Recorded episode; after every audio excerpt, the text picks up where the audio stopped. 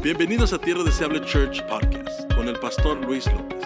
Creemos que a través de nuestros mensajes Dios está reconciliando y restaurando vidas. Esperamos que sea de bendición. Gracias por sintonizarnos. entrar a la palabra del Señor. am, este, y, y vamos a terminar esta serie. Abre tu corazón, abre tu Biblia también hoy en Daniel, capítulo 4, versículo 2. Daniel, capítulo 4, versículo 2. Dice la palabra del Señor, honrando al Padre, al Hijo y al Espíritu Santo. Conviene que yo declare las señales y milagros que el Dios Altísimo ha hecho conmigo. ¿Por qué no lo leemos a las tres? Una, dos y tres. Acá todos. Conviene que yo declare las señales y milagros que el Dios Altísimo ha hecho conmigo. Qué preciosa palabra. Y como le digo, hoy damos por concluida esta serie, una serie de mensajes que verdaderamente ha impactado al pueblo. He recibido comentarios de ustedes que han sido impactados con esta serie, que ha impactado su vida. ah, y obviamente es porque has abierto tu corazón. La palabra de Dios, iglesia, hay que abrirle el corazón. No le abres el corazón a una persona, le abres el corazón a la palabra de Dios y cuando tú haces eso, algo impresionante comienza a suceder. Y quiero decirte que la premisa y el objetivo principal de esta serie fue abrir camino a todos esos testimonios, escucha esto, a todos esos testimonios que tú tienes, que yo tengo y que han estado escondidos por causa de, de la vergüenza. Tú y yo tenemos testimonios poderosos que tristemente han estado escondidos en un closet por causa de la vergüenza o por causa del qué dirán. Y parte del objetivo de esta serie, parte de la premisa fue eso, abrirle camino a esos testimonios de poder que tú tienes. Que no más la vergüenza te censure. Que no más la vergüenza te cierre tu boca de contar lo que Dios ha hecho en tu vida. Que ya no permitas que el qué dirán censure lo que Dios ha hecho en tu vida. Y dirás, ay pastor, pero ¿cómo si, si yo es muy vergonzoso lo que yo pasé y de donde Dios me sacó? Amanecía tomado en las calles, eso da, vergüenza platicarlo, pero no más la vergüenza tomará tu testimonio. Más bien, dijo el apóstol Pablo, yo no me avergüenzo del Evangelio, yo no me avergüenzo de lo que Dios ha hecho en mí. No me avergüenzo de compartir de dónde Dios me sacó, dice el apóstol Pablo, porque es poder de Dios para salvación a todo aquel que cree. Así que espero que esta serie de mensajes te haya animado a no más tener vergüenza, platicar, confesar, declarar lo que Dios ha hecho en tu vida. Pero me divorcié, pastor, y, y mi matrimonio terminó mal. Qué pena contar eso. No, no, no. Eso no es ninguna pena. Lo importante y lo recalcable y lo resaltable es que hasta ahora sigues de pie, que ahora has sido fortalecida, fortalecido, que sigues caminando, que no te has dado por vencido, que no te has dado por vencida. Pero tenía, pastor, cierta adicción a, a esto o a lo otro. Qué pena contar eso. Me van a descalificar. Eso es lo que el enemigo quiere que sientas vergüenza. Porque el enemigo no es nada tonto y él sabe que el día que tú abras la boca y empieces a contar lo que Cristo ha hecho en tu vida, ese testimonio que él quiere clasificar como vergonzoso se va a volver en un testimonio de poder que va a salvar a muchos, que va a salvar a otras personas. Come on, church. Tú tienes que empezar a perder la vergüenza. Y decir, mira lo que hizo Dios y si Dios lo hizo conmigo, lo puede hacer contigo. Y el apóstol Pablo dice, esto es poder de Dios para salvación. Así que no me avergüenzo, que no más el que dirán te censure. Ay, pero ¿qué van a decir? Y eso es, es es culpa de una iglesia muy poco sensible. Eso es culpa de una iglesia muy rápida para juzgar. Eso es culpa de una iglesia que se ocupó en juzgar y filtrar por sus filtros de santidad antes de escuchar lo que Dios había hecho en alguien. Y por eso alguien con un testimonio que tenía problemas con adicción a la droga, hoy no puede decir eso porque ¿qué van a decir los hermanos? Hermanos, si el Señor me salvó de la drogadicción, ay Padre Santo, el Señor guarde. Y el Señor guarde. y, es que somos rápidos para juzgar. El Señor a mí me rescató de del homosexualismo. Ay, Padre, traigan mis niños para acá.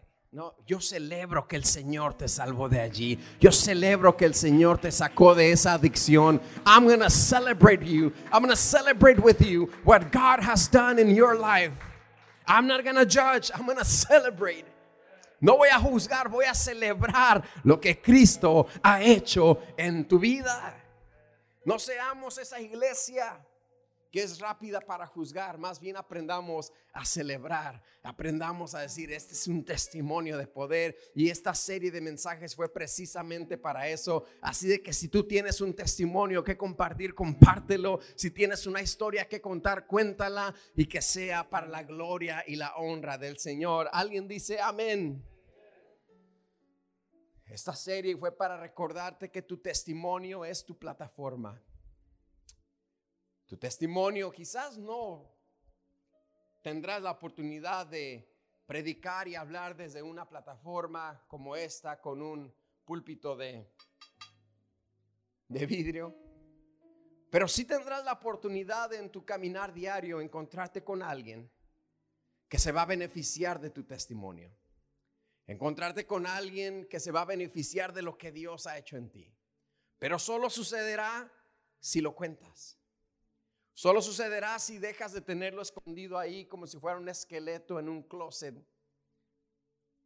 Top secret, classified, beyond top secret, top secret, classified. Like, come on, no. Let it out. Let it glorify God. And let people see that if God did it with you, He can do it with them. Y deja ver que, que, la gente vea que si Dios lo hizo conmigo, lo puede hacer también con ellos. Alguien dice, amén. Tu pasado, tu testimonio, y ahí está la, la clave de, del problema. Pastor, ¿cómo usted quiere que, que yo cuente mi testimonio? Si mi testimonio tiene que ver con mi pasado, y mi pasado no es algo tan bueno que yo quisiera contar. ¿Cómo quiere usted que yo cuente mi testimonio si mi testimonio tiene que ver con mi pasado? Y en mi pasado yo, si le cuento, pastor, usted mismo me deja de hablar. ¿Sí? Y eso es lo que el enemigo ha sembrado en tu mente. Eso es precisamente lo que el diablo ha sembrado en tu corazón. El diablo ha tomado tu pasado cautivo. The devil has hijacked your past. El diablo ha secuestrado tu pasado y con tu pasado te dice que no eres digno. Y usa tu pasado para mostrarte que no eres digna. Usa tu pasado para decir, de, ¿cómo que andas de cristianito ahorita? Muy cristiano, cálmate. Si en tu pasado hiciste esto, ¿no te acuerdas? Muy cristianito con saco y corbata. Ese payaso, quítate ese saco, quítate esa corbata. Si en tu pasado eras esto. Y habla el cristiano, sí, cierto, diablo, me quito mi saco y mi corbata. Y se quita usted su saco y su corbata. Y, y ¿qué pasó? Y se quita usted su saco y su corbata y le hace caso al diablo, es precisamente lo que el diablo quiere, que usted no diga su testimonio, porque no es una arma para atacarte, sino que es una arma para alcanzar almas. Come on, somebody, alguien me entiende que tienes que dejar de pensar que tu pasado es algo negativo. Si tal vez no estás orgulloso y orgullosa de tu pasado, perfecto, no lo, lo entendemos. pero no permitas, don't let the devil hijack your past. No dejas que el diablo agarre tu pasado. Más bien úsalo como tu plataforma y decir, mira, no estoy orgulloso de lo que fui antes, pero una cosa sé que, una cosa sí sé y es que si alguno está en Cristo, nueva criatura es. Las cosas viejas pasaron, he aquí todas, todas, todas, todas, todas son hechas nuevas. Sí, el diablo, cuando uno le pone atención al diablo, cuando el diablo te demuestra tu pasado, es como cuando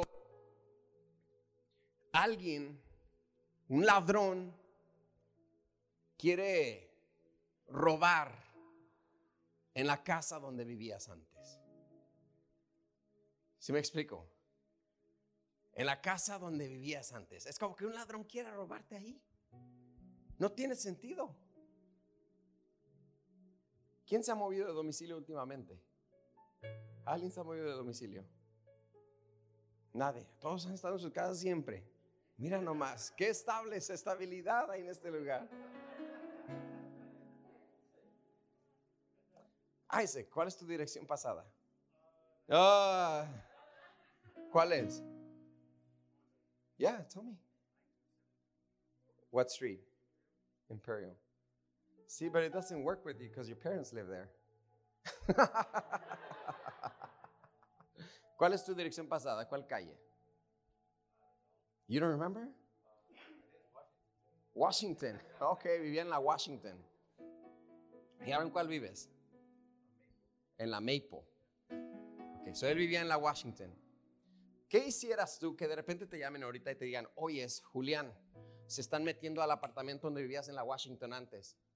¿Te pararías rápidamente, dejarías de tocar el piano y te estremecerías y te mortificarías e irías a tu apartamento de la Washington?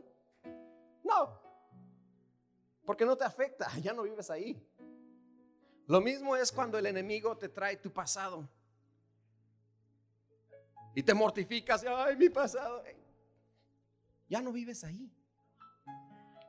Ya no vives ahí. La próxima vez que el enemigo quiera hurtar, matar y destruir en tu pasado, simplemente dile, that's okay, ya no vivo ahí. Ya no vivo yo, más Cristo vive en mí. Ya no vivo yo. Cristo vive en mí. Roba lo que quieras de mi pasado. yo ya no vivo ahí. ¿O quién de ustedes se levantaría ahorita mismo rápidamente y diría, ay, les están robando donde vivía antes? No. Pero sí nos mortificamos cuando el enemigo te recuerda tu pasado. Simplemente dile, that's fine, devil, I don't live there anymore. Ya no vivo ahí. Y tu pasado es tu testimonio. Si ves cómo puede dejar de ser una arma para el enemigo y más bien es una plataforma para ti. Come on, mira lo que hizo Dios. Puedes levantarte confiadamente, decirle a la gente, mira lo que hizo Dios. El versículo dice, conviene que yo declare las maravillas, las señales, los milagros que el Dios altísimo ha hecho conmigo. Conviene que lo declare. ¿Y sabes por qué conviene? Porque el declarar, con esto voy a terminar esta serie, el declarar lo que Dios ha hecho en mí Cuando tú declaras lo que Dios ha hecho en ti, ¿sabes qué sucede? Se produce un avivamiento. Cuando yo declaro lo que Dios ha hecho en mí, se produce un avivamiento. Por eso conviene. Por eso conviene que lo declaremos. Revival happens when we speak about what God is doing in our lives. Revival just happens. El avivamiento acontece cuando tú y yo hablamos de lo que Dios ha hecho en nuestra vida. Ocurre un avivamiento personal y un avivamiento actual aquí y ahora. El momento que yo abro mi boca para compartir lo que Dios ha hecho, el avivamiento acontece. Recuerda a la mujer samaritana que viene, a, que viene a Jesús, Jesús le pide beber, Jesús le dice, si, si tú supieras quién soy yo, tú me pedirías de beber. Le dice, llama a tu marido, le dice Jesús. Y ella dice, ay Señor, no tengo marido. Jesús le dice, bien has dicho, porque cinco maridos has, tenido y con el que estás ni siquiera es tu marido. Y la mujer samaritana dice, tú eres profeta.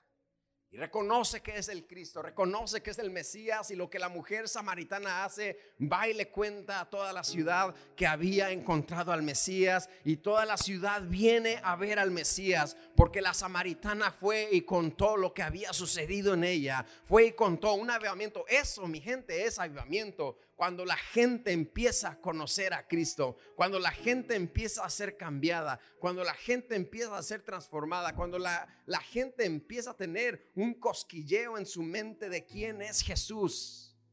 Eso sucedió con la mujer samaritana, eso es un avivamiento.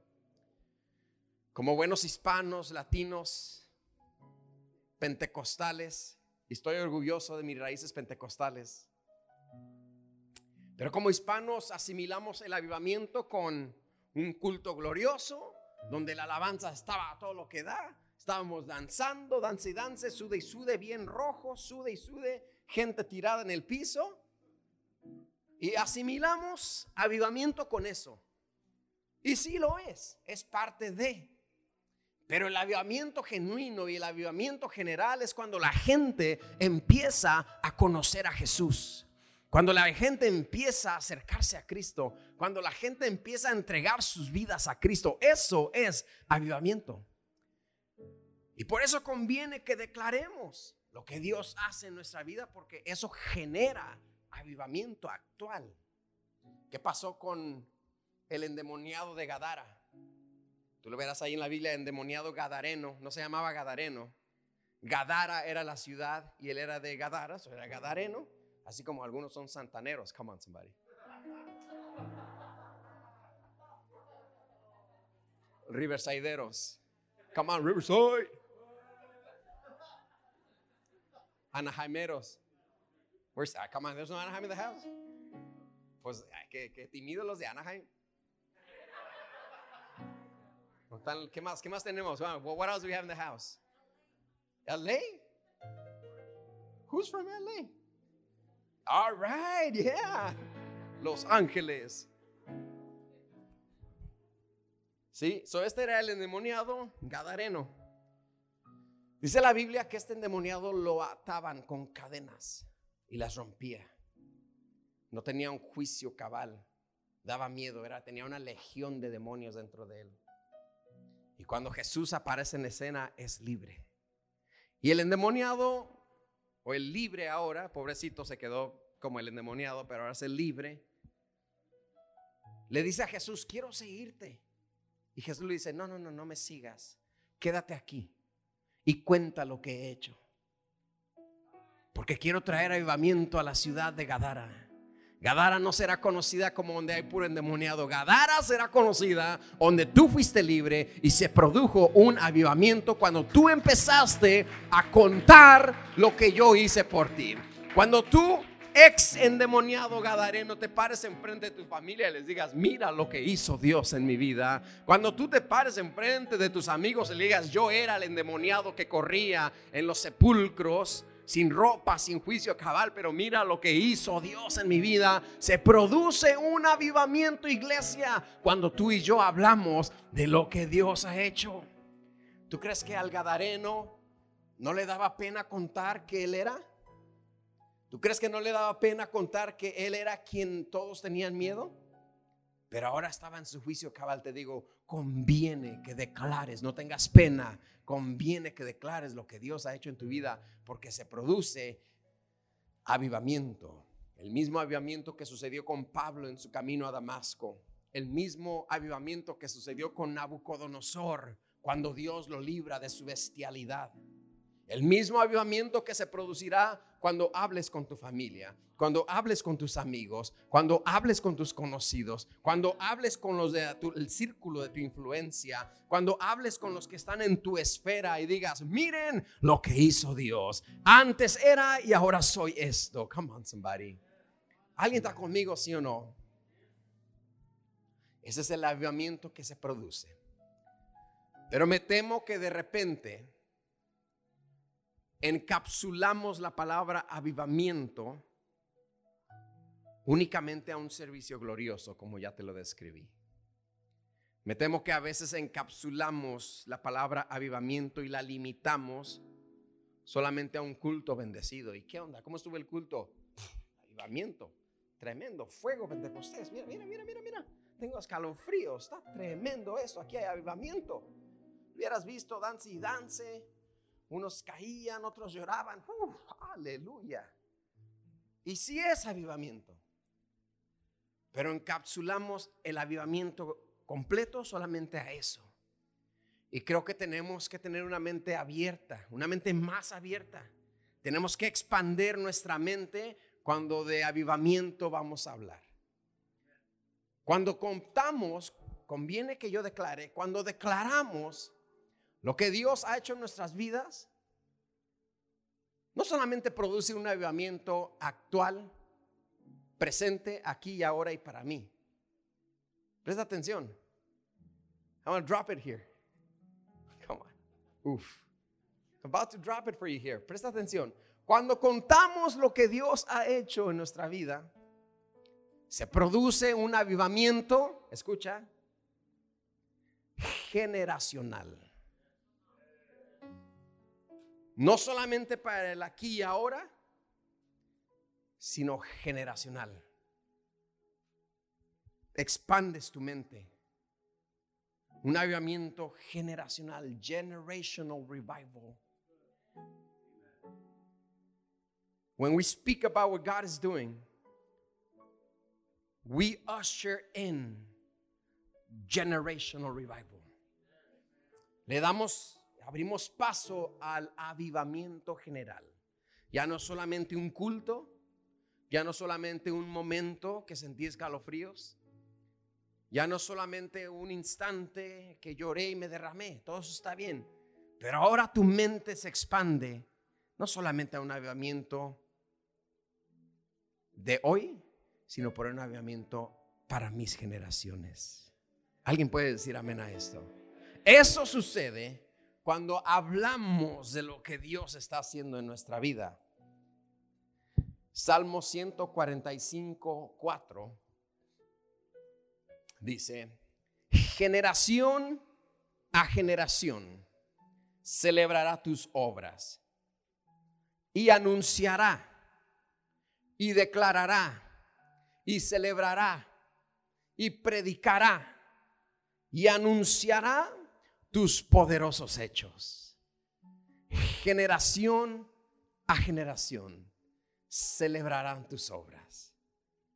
Generación a generación sabrán y dirán, mira lo que hizo Dios.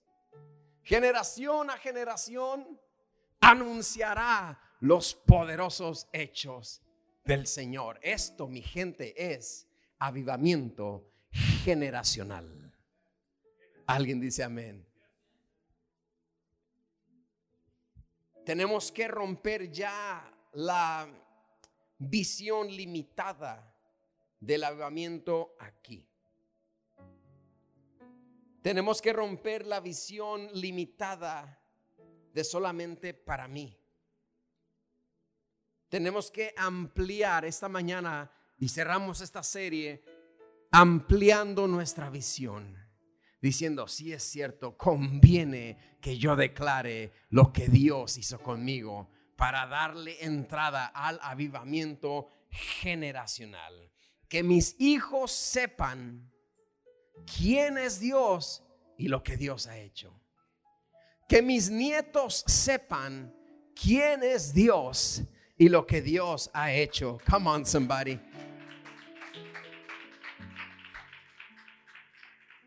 Que mis bisnietos sepan quién es Dios y lo que Dios ha hecho. que los hijos de mis hijos y los hijos de sus hijos, de los hijos de sus hijos y los hijos de sus hijos, de los hijos de sus hijos, sepan quién es Dios y lo que Dios ha hecho, porque yo estoy interesado en un avivamiento para hoy y en un avivamiento generacional. Come on, somebody. En un avivamiento para hoy y en un avivamiento generacional. El hablar, celebrar y anunciar lo que Dios ha hecho despierta en nosotros y nos hace conscientes de que el avivamiento va más allá del momento de hoy, sino tiene que ir a nuestras generaciones. Aquel que aquel que de repente piensa que es mucha iglesia, too much church, dos servicios del domingo. Eso es mucho. Esa persona no entiende el lavamiento generacional. Y ya abrió los miércoles. Si estábamos bien sin los miércoles, ¿qué piensa? No entiendes el lavamiento generacional. Yo no voy a venir, ni que espere el pastor que va a venir los miércoles. Está bien, no te espero. No entiende el lavamiento generacional. Aquel que no ofrenda o diezma, Ay, no, ¿para qué quiere un templo nuevo el pastor? Si aquí estamos, mira, ni se llena, ni se llena. ¿Para qué quiere otro templo? Es que yo, I'm into generational revival. Yo estoy pensando en los hijos de los hijos de mis hijos, de los hijos de sus hijos, de los hijos de mis hijos, de los hijos de sus hijos. Donde podamos levantar esta generación de niños que viene empujando rápido donde podemos levantar esa generación de jóvenes que viene respirándonos aquí en el cuello, porque ya vienen detrás de nosotros. Eso es entender el avivamiento generacional. Yo estoy seguro que hoy el Señor está levantando esa venda de los ojos y ya nomás vas a pensar que el avivamiento es para ahorita y para mí. Es para mis generaciones y las que vienen detrás de ellos. Come on, somebody. I feel the Holy Spirit right now. El Espíritu Santo de Dios. Esta va a ser una congregación multigeneracional. Come on, somebody. Que entiende que el avivamiento es más para allá. Amén. Y eso sucede cuando hablamos de lo que Dios ha hecho. De qué fiel ha sido Dios. Así que si tú eres un abuelito, háblale a tus nietos acerca de lo que Dios ha hecho. ¿Quién es Dios? Aunque digas, ay, pero los va a enfadar, enfádalos. Porque el día que tú partas, ellos dirán, recuerdo a mi abuelo, a mi abuela siempre me hablaban de Dios. Yo me siento contento el día de hoy. Anoche, anoche mi abuelo, de parte de mi abuelo materno, fue, se fue a la presencia del Señor. Anoche, anoche. Y si tenemos memorias con él, pero lo más hermoso es esto. Que un par de meses atrás él le dio su vida a Jesucristo. Él conoció al Señor, creyó en él, se bautizó y ahora Él está descansando en la presencia de su Padre Celestial, de su Señor Jesucristo. Ahora yo puedo decir que estoy en un avivamiento generacional donde mi abuelo conoció al Señor, donde mis padres conocieron al Señor, donde yo conozco al Señor y le sirvo, donde mis hijas conocen quién es Dios y lo que ha hecho, y sus hijas conocerán y sus hijos conocerán. It's generational revival, my people avivamiento generacional. Si tú tienes tus nietos, háblales. Si eres padre de familia, habla con tus hijos. Si tienes abuelitos, háblale a tus abuelitos. Mira abuelito, mira abuelita, no sé si tú sabías, pero yo soy cristiano. Yo soy cristiana. Cristo te ama, abuelito. Cristo te ama, abuela. A tus madre, a tu padre. Ay, pero ya los enfadé, parezco disco rayado. Disco rayado. Los jóvenes, what's that? Pero hermano, le cuento, disco rayado, íbamos a retiro nosotros allá a las montañas y ponían los, los CDs de remolineando. Estábamos, hermano, todo quedaba. Fernel Monroy con el chofar. Cuando escuchen el sonido prolongado del cuerno del carnero, todo aquel, y hermano, estábamos like, ay, santo, ya se va a poner bueno dará un grito de guerra, de victoria, de batalla. Y bien, se ponía, hermano, tremendo aquello. ¿Sí o no? ¿Quién recuerda esos tiempos? Those, were the times. Come on, somebody. Yeah, let's go. Y era el piso como aquí, mire. Y nos poníamos a danzar, hermano. Y el disco brincaba. Come on. That was the stroll. Like, ah, come on. I want to rejoice, but the devil's a liar. It's not the devil, it's the floor. Y, y, y, eso era un disco para los jóvenes de hoy en día que. Pero tú, tú aunque parezcas descorrellado, dile a tu generación, dile a tus abuelos, dile a tus hijos. Si tú tienes hijos ya grandes, que no, ellos están casados, pastor. No, no, sígueles diciendo, porque el día que tú no estés, ellos recordarán, mi padre, mi madre, mi abuelo, mi abuela, siempre me decían que había un Dios y me contaba lo que Él había hecho con ellos. Empieza a vivir una vida con, la, con el avivamiento generacional en tu mente. And you'll see how everything changes. Ah, es que yo no sé evangelizar, yo no he tomado las clases de las cinco pábilas de la Biblia con los dos muros que Sansón derribó. No tienes que. Simplemente en una conversación casual, habla de lo que Dios ha hecho. No entres a la casa, a ver, todos siéntense, les voy a enseñar de la Biblia, todos, todos siéntense pecadores. No, no, no, no, no. Habla generacionalmente, miren, esto es lo que Dios ha hecho conmigo. Y si lo hizo conmigo, lo puede hacer con ustedes. Mira lo que hizo Dios. Hablar de lo que Dios ha hecho. Le da entrada al avivamiento actual y le da entrada al avivamiento generacional. Es por eso que Nabucodonosor dice, conviene que yo declare esto. Es por eso que el salmista dice, generación a generación celebrarán tus obras y anunciarán tus poderosos hechos. Yo hago un pacto delante de Dios que mis hijas y mis descendientes sabrán quién es Dios y lo que Dios ha hecho. ¿Cuántos hacen un pacto esta mañana? Digan, yo también voy a empezar. Jueces 2.10. Dice, y toda aquella generación también fue reunida con sus padres. O sea, en español, y toda aquella generación murió. Y se levantó después de ellos otra generación que no conocía a Jehová ni la obra que él había hecho por Israel. O sea, se levantó otra generación que no conocía quién era Dios ni lo que Dios había hecho.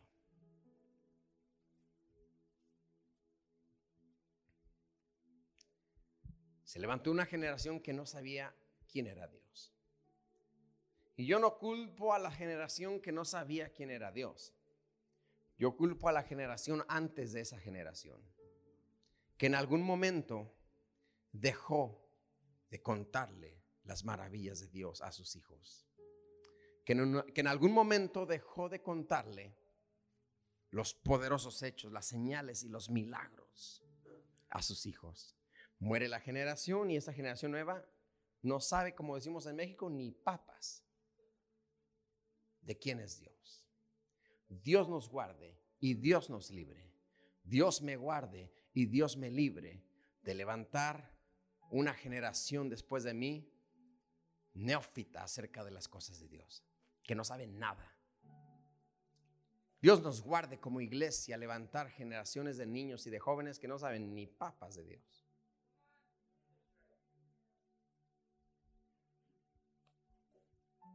Un joven que me diga un texto bíblico, venga, ay, no sé.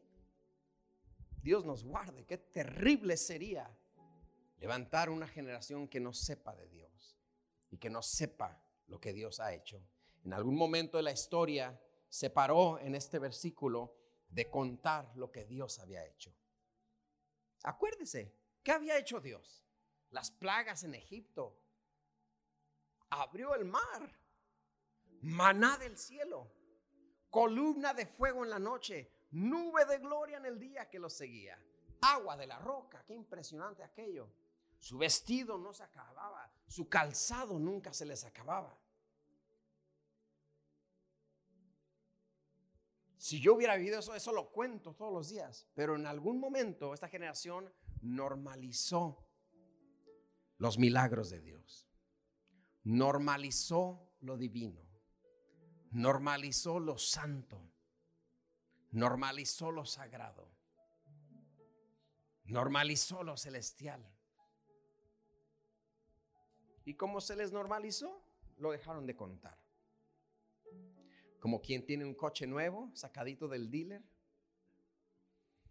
los pones en el Instagram, los pones en el Facebook, los presumes, llegas tarde a la iglesia para que vean que eras tú.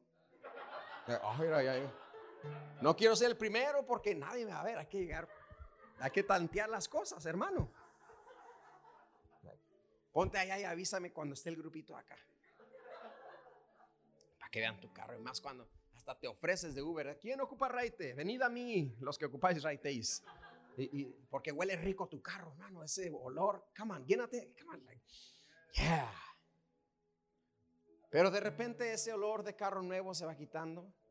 De repente salió un nuevo modelo y dejas de presumir tu carro porque se normalizó. Y así sucedió aquí.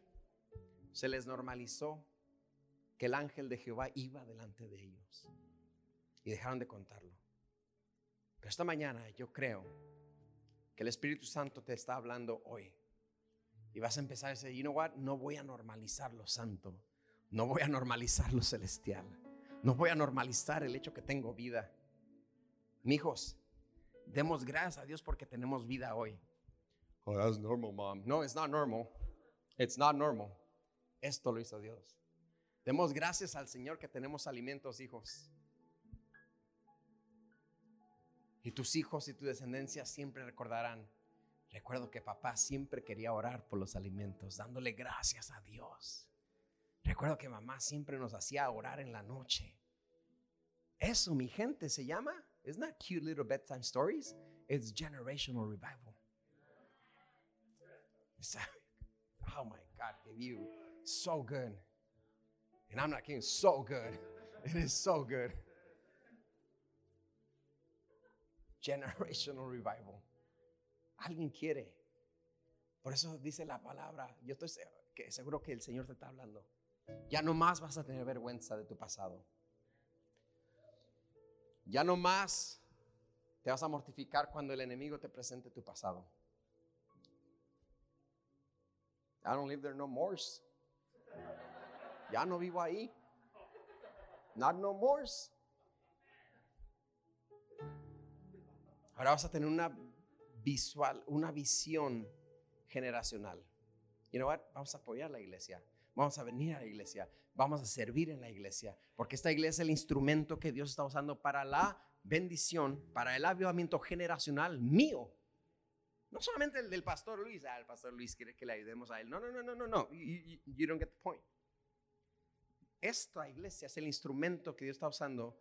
Si tú estás en esta iglesia plantado, para tu avivamiento generacional. Y ahí es cuando la gente se entrega. Oigan, ¿ustedes por qué van tanto a la iglesia? If you would know. Ayudamiento generacional. Por eso, iglesia, termino con eso conviene, diga conmigo, conviene. Por eso conviene que yo declare las señales, las maravillas, los milagros que el Dios Altísimo ha hecho conmigo. Diga conmigo, mira lo que hizo Dios, mira lo que está haciendo Dios y mira lo que Dios hará con mis generaciones. Nos ponemos de pie. Gracias por acompañarnos hoy. Oramos que haya sido motivado y edificado. Para más información, visita nuestra página web tdcchurch.org. Que Dios te bendiga.